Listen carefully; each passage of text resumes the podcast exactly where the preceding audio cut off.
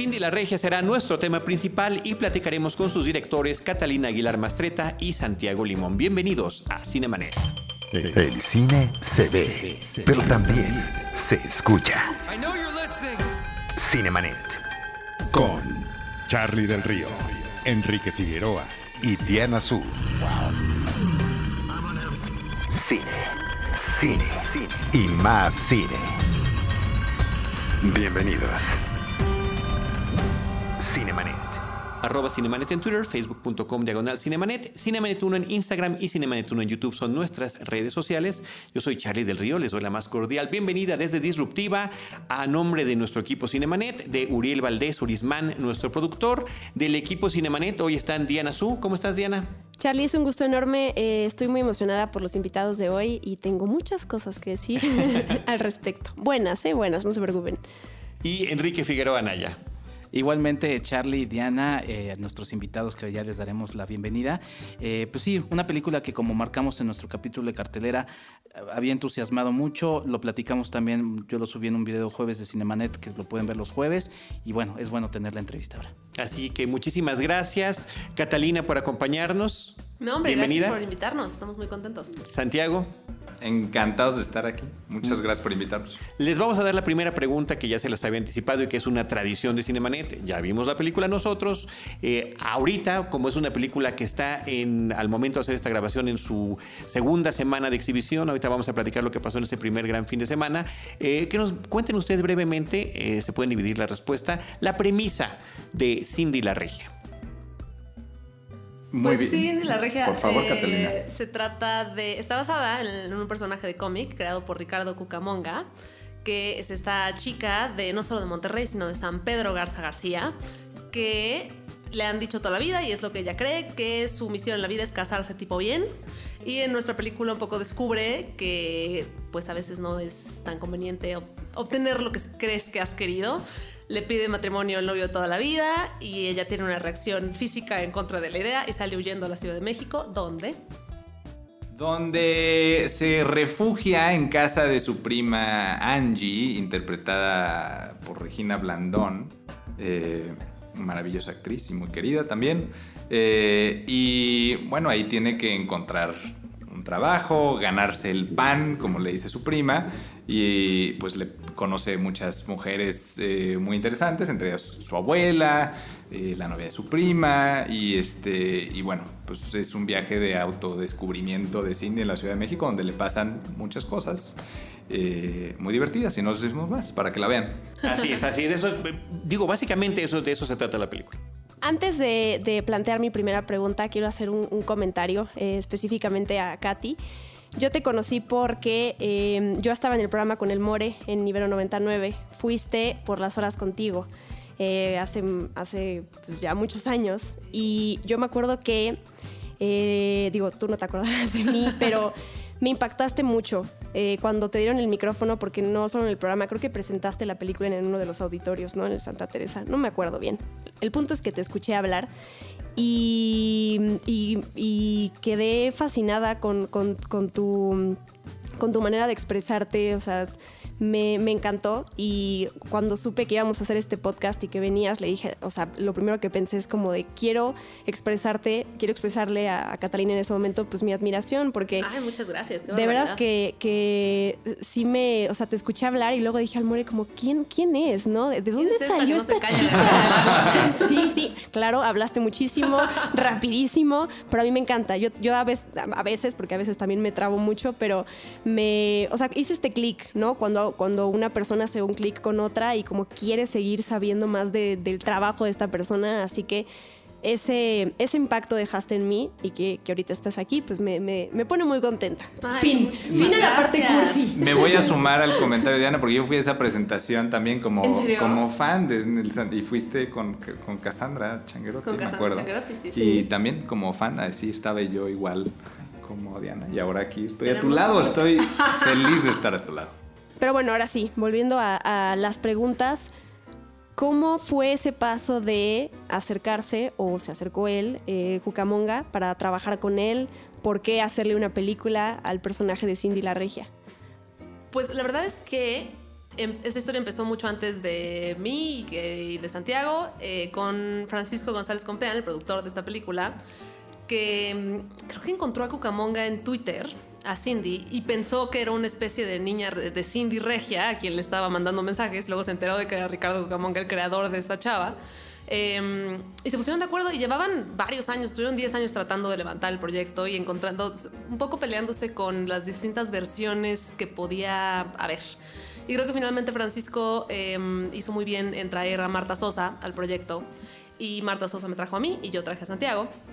Porque queríamos traer gente em, que le diera una dimensión a Cindy mayor de la que quizás se podría pensar que, que, un personaje como este podría tener.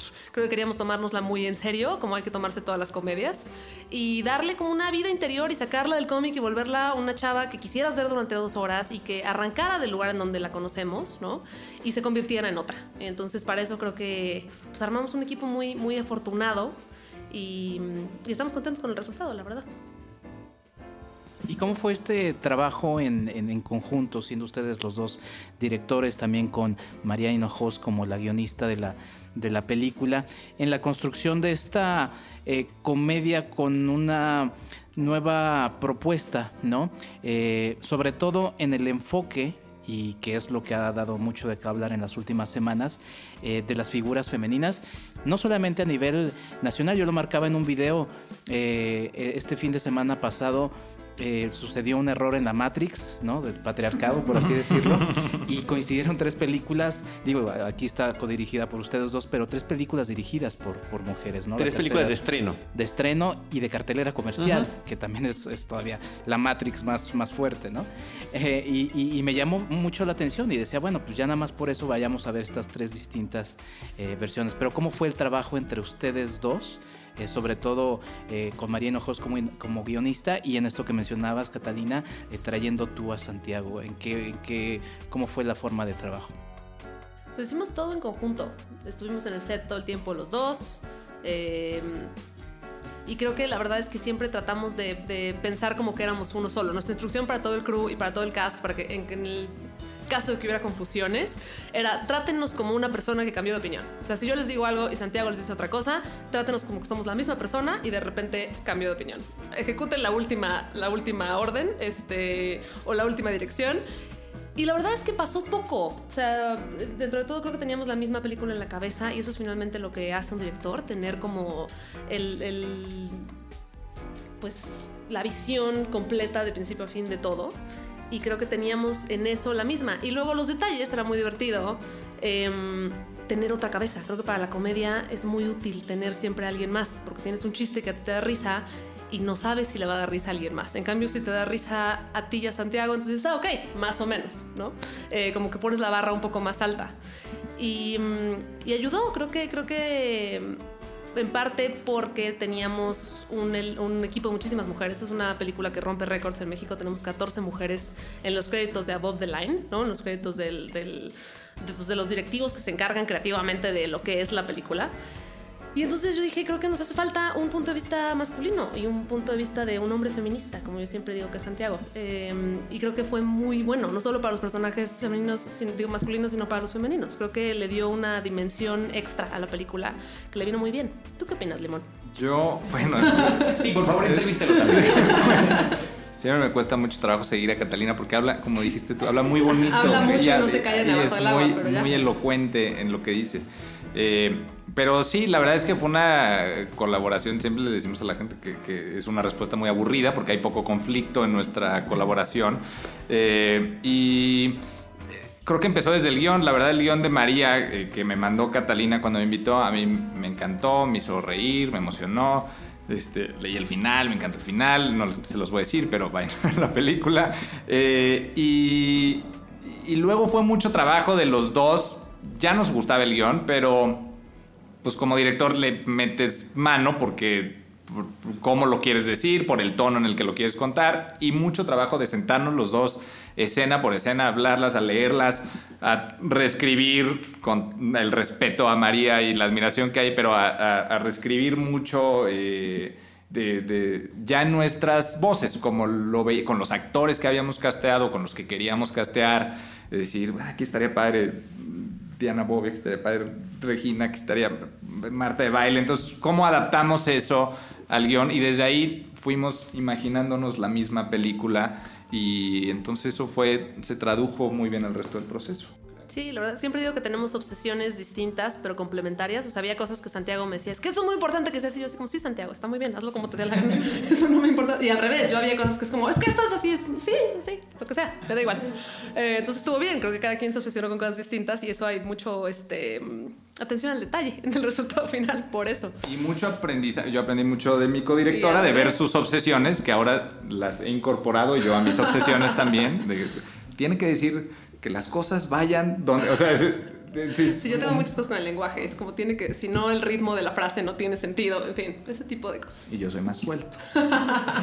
Ahora, en ese mismo sentido, eh, ¿cómo eh, trabajaron para llegar a esta traducción cinematográfica? En las decisiones que tuvieron que tomar para el lenguaje con el que se iba a decir la película, la voz en off, eh, esta, si bien tienen un personaje central, la película termina siendo coral a través de esta eh, cantidad de personajes que este pez fuera del agua conoce en la Ciudad de México o, vuelve a conocer, como es el caso de su prima. Eh, finalmente hay una serie de revelaciones en torno a su ambiente familiar, a la abuela también, y de ciertos elementos como es el personaje hablando con su reflejo, que me parece que es un recurso muy bonito, que funciona muy bien en pantalla que tiene un encanto especial y decir, bueno, ¿cuántas veces lo vamos a usar? ¿Vamos a abusar de él o no vamos a usar de él? Y me parece que lograron encontrar, eh, desde mi perspectiva, desde la butaca, un equilibrio interesante. Ah, pues qué bueno que nos lo digas. Eh, la verdad es que los elementos estaban desde, desde el guion de, María. Y es una cosa que ella trajo a la mesa de decir cómo es un reto que pasa con todas las películas que se centran en un personaje. Em, cómo me meto a la cabeza de alguien, ¿no? Cómo de manera orgánica entiendo quién es lo más rápido posible y que no me, y que no me aburra. Entonces a mí el, el, recurso del reflejo siempre me pareció muy particularmente elocuente. Primero porque es muy visual y luego porque tiene, lo tendrán que ver en la película, pero para mí un resultado muy satisfactorio. Eh, sí, estaba mucho de eso desde guion y este y pues te da cosas con qué jugar a la hora de contar la historia. Entonces se agradece siempre cuando lees un guion y además te trae ya herramientas este, o ideas para traducir al lenguaje visual. Pues todos me imagino que, y más ustedes, han de estar fascinados con toda esta conversación que ha surgido a partir de la película. Yo me lo he pasado súper bien en Twitter leyendo lo que opinan, o sea, y súper bien hasta cierto punto, ¿no? Cuando las personas no o sea, ya, cuando uno se, degrada y empieza a atacar, es, ya, o sea, no me interesa seguir leyendo a esa persona, pero, pero sí, cómo están estas personas decididas a intentar eh, convencerte para que vayas a ver la película y quites los prejuicios y le des una oportunidad, y las otras que dicen, ¿qué le viste a la película? No tiene, no tiene nada, ¿no? Ambos, ambos lados están bien. Em, mucha gente también ha sacado sus conclusiones, es que hay gente ofendida porque así no son los regios y cómo es posible que, o sea, si yo me fondo por cómo, cómo em, plantean la realidad de México en todas las películas gringas, pues me deprimo, ¿no? O sea, todos somos narcos y, vivimos en una situación horrible, pero bueno, hay gente que se clava con esas cosas, ¿no? Entonces, yo les quería preguntar, ¿qué, qué, querían, fuera de que la, película ha generado un montón de conversación, y eso es bueno, ya de entrada, ¿qué, buscaban ustedes con la película? O sea, no no, o sea, claro que uno hace una película por gusto, amo hacer películas, claro, hay una respuesta, pero ¿qué, más? Algo que se quisieran demostrar, algo... ¿Qué, tenía esto que ustedes em, quisieron hacerla, no? Pues mira, o sea, sí, esta conversación yo creo que ha pasado lo que nuestras, o al menos mis expectativas sobre la conversación que y, que fuera tan polémico, ¿no? que sobre todo no, que no pensábamos que era una película polémica eh, o que estas ideas eh, fueran tan, eh, algunas disruptivas, o sea, en, general lo que yo digo, hablo por mí y, me encanta que me hagas la pregunta, también me encantó cuando Marta Sosa, una de las productoras de, la película, nunca me había preguntado un productor, ¿cómo quieres que se sienta la gente cuando termina la película? que se me hace una pregunta elemental, pero que, me encantó que me la hiciera. Y yo quiero que, la gente salga bailando, cantando, riendo de la película y saliendo de ahí que se va a echar un café y diga, ah, oye, esa conversación que Cindy tuvo con su abuela, mira qué curioso lo que le dijo sobre la mujer y cómo pensaría, cómo hubiera reaccionado tú si tu abuela... Que luego, después de esa risa, después de, disfrutar y bailar con la película, tuviera la gente conversaciones sobre el papel de la mujer, sobre juzgar o no juzgar, eh, sobre eh, la diversidad sexual, sobre eh, el papel del hombre hacia la mujer y en la cama y si te lo están haciendo bien o no te lo están... O sea, todas esas conversaciones que, que, están ahí en la película. después de, de que la gente se comió un helado delicioso y disfrutó la película, se diera cuenta que había algo más en ese helado y no era nada más pura azúcar. Sí, para mí siempre digo que esta película para mí era como las vitaminas con el postre. Siempre eh, la vi como una película que tenía que tener una appeal muy comercial y estar hecho para que la vea la mayor cantidad de gente posible, porque estábamos poniendo en ella un mensaje que no tienen muchas películas comerciales en México, que de repente son cosas que deberían ser obviedades en el 2020, pero no son, que es para mí la, la cosa fundamental de esta película, es decir, las mujeres somos libres eh, y eso es una cosa de repente chistoso, difícil para la gente de escuchar. Em, y poniéndola en este personaje que es fácil juzgarlo, es fácil tener un prejuicio frente a ella, pero que me parece todavía más importante en términos de decir... Em, las mujeres en México, incluso las privilegiadas, las que en apariencia tienen el mundo a sus pies, las que en apariencia tendrían que ser capaces de hacer lo que les diera la gana con sus vidas, no tienen ese poder. ¿Y por qué? ¿No? ¿De dónde nos viene eso como sociedad? Eh, y sí, me, sorprende y me alegra la cantidad de chavas que se nos acercan a dicen, es que a mí también me dijeron que solo era buena para casarme, es que yo tampoco tuve nadie nunca que me dijera que era buena para otra cosa. Y me identifico mucho con Cindy. Y yo digo, qué horrible que eso sea así, pero qué bueno que pongamos, y de nuevo, en una, creo que no es la primera película mexicana que tiene este mensaje, pero yo creo que sí es la primera película mexicana con una ambición comercial. Con nuestra ambición era hacer a la gente reír, lo que dice Santiago, que salieran contentos y que después dijeran, ah, espera, eh, aquí además había una cosa de, aceptación de la diversidad sexual, de aceptación de, del poder que tienen las mujeres, no solo en los ambientes de trabajo, sino sobre sus propios cuerpos, sobre sus propias ideas de quién deben ser, em, que es poco convencional, que no había yo visto en una película así. Y entonces eso eso es lo que me da orgullo de esta película, la verdad. Cuando escuchamos que ese mensaje se recibe así, encima de la diversión con la que la gente sale de ver la peli. Em, no sé si con certeza sepan de este detalle en particular, pero yo cuando veo los personajes de Regina Blandón, de Isela Vega, de Diana Bobbio, de Nicolás Ortiz, veo mucho de las actrices en, en ellas, ¿no? Eso nace un poco del guion en el guion ya se tenía pensado que fueran estas actrices. Digo, por ejemplo, Regina Blandón, pues podríamos seguir viendo que es como su personaje en Twitter, ¿no? Eh, ¿Y cómo trabajaron ustedes con las actrices estos, personajes que les quedan, la verdad, a la perfección? Y, y bueno, uno de mis favoritos termina siendo Isela Vega, que termina siendo como la figura eh, central de esta transformación, ¿no? Pero platíquenos un poquito de este, inclusive también del asunto del casting, ¿no? Isela es la única persona a la cual le escribimos un papel. O sea, esa sí fue la única que desde el principio yo estaba trabajando con María, le dije que tengo una abuela y que sea Isela, y que sea Isela de verdad, que es una cabra loca en la mejor manera posible y que ella ha tenido una vida muy libre y muy rara para ser una mujer de la edad que tiene, ¿no?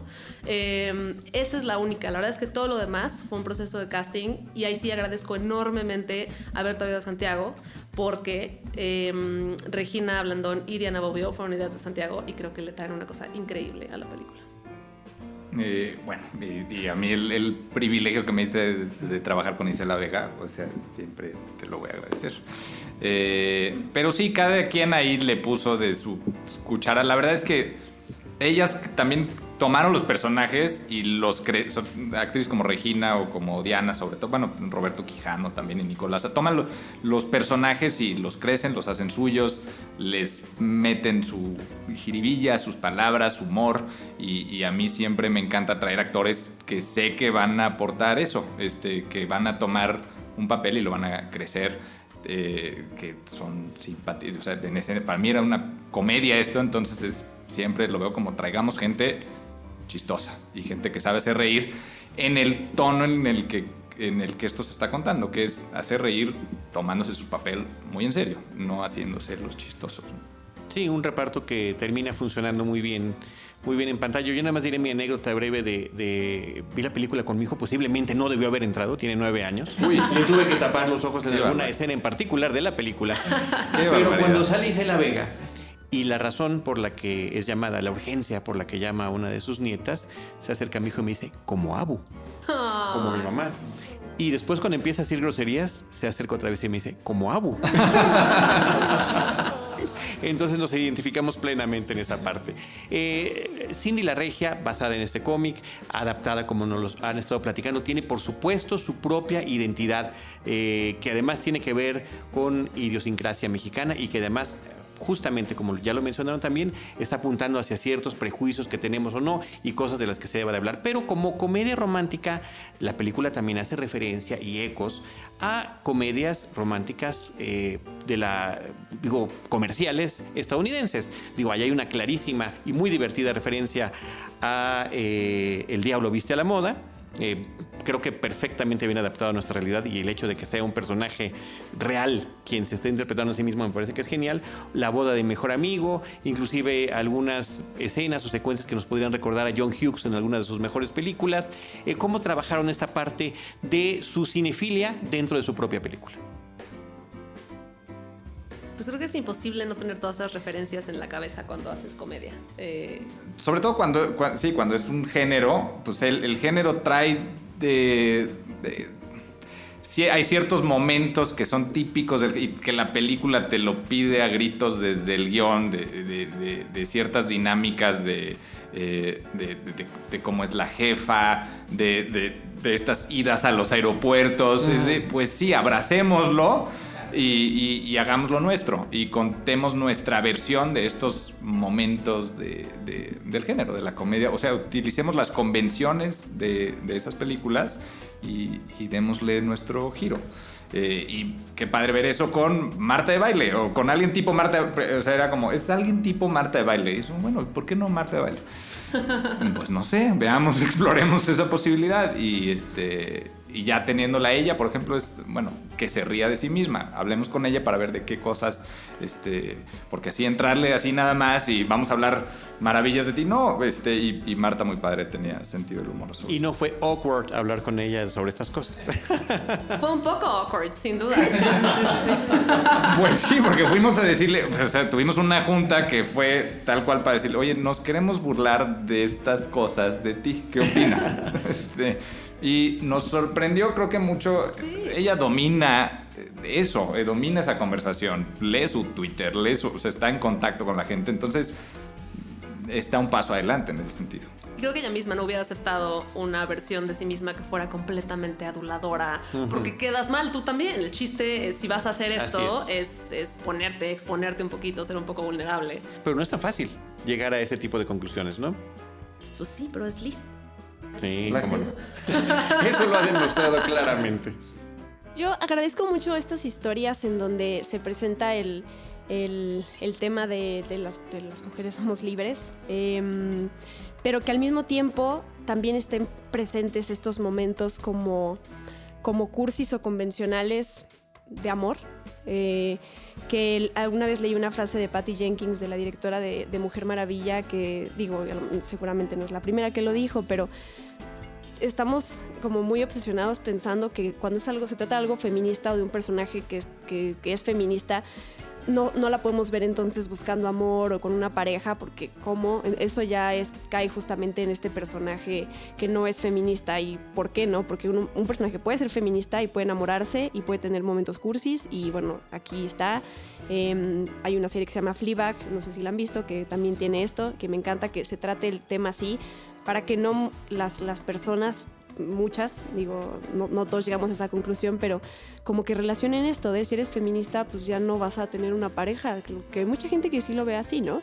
Pero bueno, eh, ese era mi comentario. Mi, mi, mi, pregunta es alrededor de, ya hablamos de Regina Blandón, hablamos de Diana Bobbio, hablamos de, de Marta de Baile, pero Cassandra Sánchez Navarro, o sea, la amé, la amé, porque además desde el principio eh, la oyes hablar y ves su situación y su entorno y sus amigos y son esos personas que a lo mejor en un punto de entrada odias, ¿no? Dices como, ¿qué es esto? ¡Qué horror! Y ella siempre te cae bien, por lo menos a mí siempre me cayó bien. Em, sé que tuvo que ahí em, practicar mucho su acento, porque al final pues ella no tiene ese acento característico de los de la Ibero, digamos, como existe ese, estereotipo. Em, ella, qué gran acierto fue esta chica, además que digo, tendrá ahí un par de... De, papeles que ha hecho, o sea, la actuación se, se, ha movido por ahí, pero tampoco era nadie enorme, digamos. Em, pues cómo fue trabajar con ella en el set, tenerla ahí haciendo este papel que a lo mejor, no sé si les dio risa de repente y se aguantaban ahí la, carcajada, pues, cómo fue trabajar con ella. Pues fue muy divertido, sí fue un súper descubrimiento. Y fue el último papel que casteamos, que eso eh, llegó un momento que estábamos preocupados, la verdad. Preocupadísimos. Sí, sí, finalmente. Solo falta la protagonista. Exacto, y no es cualquier protagonista, a pesar de, como dices, en efecto, esto es una película que termina siendo bastante coral. Eh, Cassandra está en todas las escenas de la película y, su, y el arco de la película es el arco de su personaje, ¿no? O sea, entonces no, no, sin, sin la Cindy correcta jamás hubiéramos podido tener una, una película correcta. Y, y nos costó mucho trabajo porque justamente el instinto de muchas de las actrices Em, justificado era reírse de ella. Porque tú quizá la lees en la página y es, decir, es fácil juzgarla, es fácil entrar a incluso pretender ser este personaje con cierto prejuicio de decir, esta es una niña boba. Y Cassandra, lo que me fascina de ella y siempre lo digo es que ella va por la vida como abierta al mundo. Tiene, tiene una capacidad para para mm, ver a todo el mundo y decir, estás padrísimo, quien sea. Ver cualquier situación y decir, qué divertido, qué maravilla. Eh, y eso tiene una parte de inocencia, pero también tiene una parte de inteligencia muy profunda y se la vimos parecida a la que tenía Cindy. Sí, eh, fue, digo, nosotros originalmente buscamos actrices en Monterrey y queríamos una montana así desde el principio fue, se llama Cindy la Regia, vamos a castear una regia. Eh, y nos sorprendía mucho, digo, por ejemplo, una de las no voy a decir su nombre, pero me acuerdo muy bien de un casting de una buena actriz regiomontana este, que, hizo una versión, eh, pues, este, pues, juzgando al personaje, haciendo una mujer eh, insoportable. Eh, entonces le dije, oye, es que no la juzgues, es que Cindy no está diciendo eso, ella cree que lo que está haciendo está bien, lo está diciendo con amor, así, así veía el... Y dice, no, pero es que las zampetrinas son cagantes. Y ahí está. O sea, y, por eso alguien que, quizás en, las actrices de San Pedro que casteamos lo veían así. Eh, lo tenían muy cerca y entonces veían con mucho enojo al personaje, lo juzgaban. Y Cassandra llegó y hizo esta interpretación de tomar cada decisión con amor o justificarla desde que Cindy para ella al decir eso, ella está ayudando a las niñas de San Pedro. No las está haciendo menos, sino ella quiere que todas se casen tipo bien.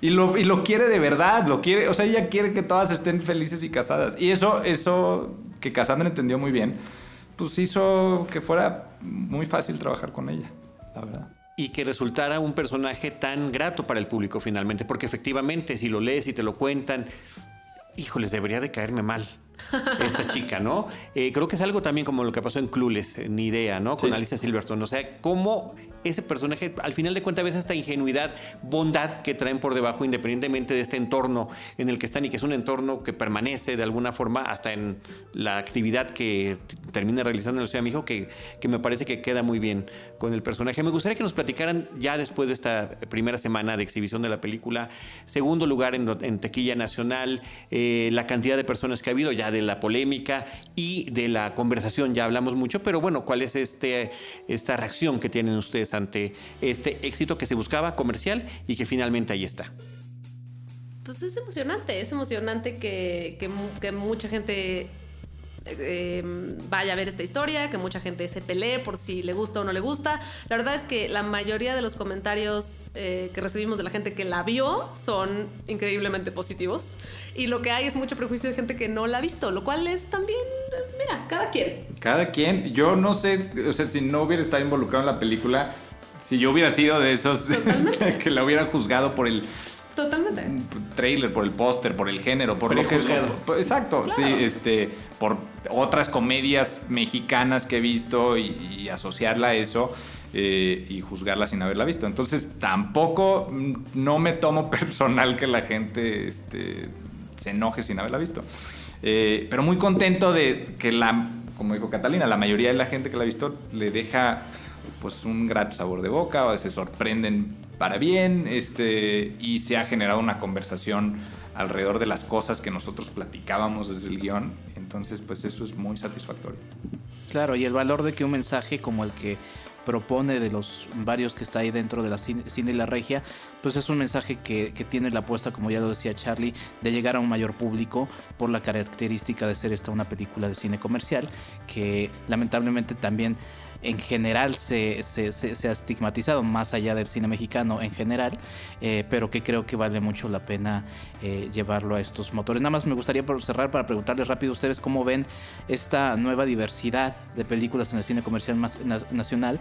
Eh, bajo el sello, por ejemplo, de Videocine, donde hemos visto varias películas eh, pues muy diversas en los últimos tiempos, también parece se, se estigmatiza un poco el hecho de que hay son solo puras comedias románticas, pero si uno pone la atención va a encontrar películas de todo tipo y que sí han resultado, los hemos comentado aquí inclusive en Cinemanet, quizá un poco raras porque pues no estamos acostumbrados a esa industria como la hollywoodense que puede hacer películas de este mismo género muchas veces más fácilmente, ¿no? Pues yo feliz de que se siga haciendo. La verdad es que ninguno de nosotros dos está peleado con el cine comercial, al contrario, creemos que cine comercial no tiene que estar peleado de la calidad, entonces eh, pues tener el, apoyo de videocine para hacer, eh, sí, una película comercial, pero una película que se atreva este, a decir cosas que no se han dicho o de maneras en las que no se han dicho, eh, pues se agradece. Y por mí que la gente vaya a ver todo tipo de cine mexicano, este, pues me parece pues, pues, muy bien, ¿no? Pues yo, yo, quiero ver la secuela, la verdad, yo sí iría a ver Cindy la Regia 2. Ahí les dejo. Ay, no sé, cuando ya son más episodios ya... Pero luego hay gente que pierde un poquito el piso. No digo que sea su caso, pero, pero bueno.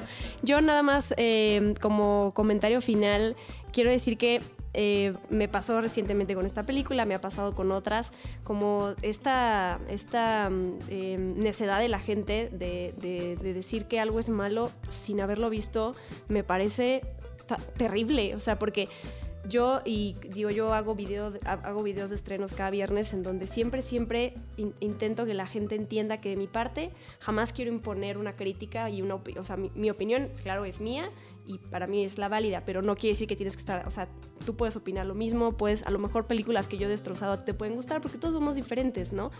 Pero sí me he metido como en conversaciones de personas que dicen, es que está malísima. ¿Ya la viste? No, no, espérate. O sea, a lo mejor no tienes ganas de verla, a lo mejor crees que la película puede estar muy mala, pero e, esta variación de palabras es muy diferente a decir que es mala, que es una basura, porque porque y, también luego como, como, comunicadora o, en, o cuando uno tiene un alcance diferente con su comunidad y con la gente que lo escucha, pues sí siente como esta pues obligación de mediar cuando de, cuando de plano alguien es así necio en decir es que está malísima, es como, ya no la has visto y a lo mejor la ves y te parece malísima y está padrísimo y quiero que me lo digas y la destroces y no te voy a hacer cambiar de opinión, pero no puedes decir que una película es mala o buena, amor, hay mucha gente que ya a todas las de superhéroes son buenas porque pues son de superhéroes, ¿qué, qué puede salir mal ahí, no? Entonces ahí ese es el único punto en donde yo sí me meto con, con la gente decirle no puedes decir que algo está de cierta manera si no lo has visto, por el amor de Dios. Pero bueno. pero también hay que, hay que acordarse que Twitter no es la vida para todo, ¿eh? Porque en las películas nos puede volver locos, pero en la política nos vuelve todavía más locos. Y entonces, o sea, creo que es muy fácil. Cada día es más fácil opinar y cada día es más difícil em, tener una opinión experta. Y por lo tanto, es mejor yo la verdad es que no entiendo a la gente que va a Twitter a decir algo negativo. Creo que todo el chiste de esa plataforma es que puedas decir, vi esto, me fascinó, descubrí esta persona, me parece genial, eh, encontré esta noticia que creo que vale la pena difundir, pero qué flojera utilizar esa plataforma para atacar y triplemente flojera para atacar algo que no has experimentado. Entonces, bueno, hay que tomarlo de quien viene. Bueno, cuando han comparado las redes sociales con los pecados capitales, Twitter es la ira. Entonces eso, eso ahí lo deja, lo deja claro. Les quiero pedir, Santiago y Catalina, su comentario final eh, sobre esta charla y eh, también si hay redes sociales personales y de la película que quieran compartir con el público de Cinemanet. Eh, sí, las redes sociales de Cindy, híjole, las voy a decir mal, pero es Cindy la regia la película. Sí, en Instagram y en Twitter. Y ahí, pues, si van a ver la peli, pónganos sus comentarios. Nos encanta cuando nos ponen sus fotos, sus comentarios, buenos, malos, regulares, todo se aprecia. Em, y ahí nos vemos. Creo que el único comentario que tengo es vayan a ver Cindy. Está ahorita en un cine, en un cine cercano a ustedes.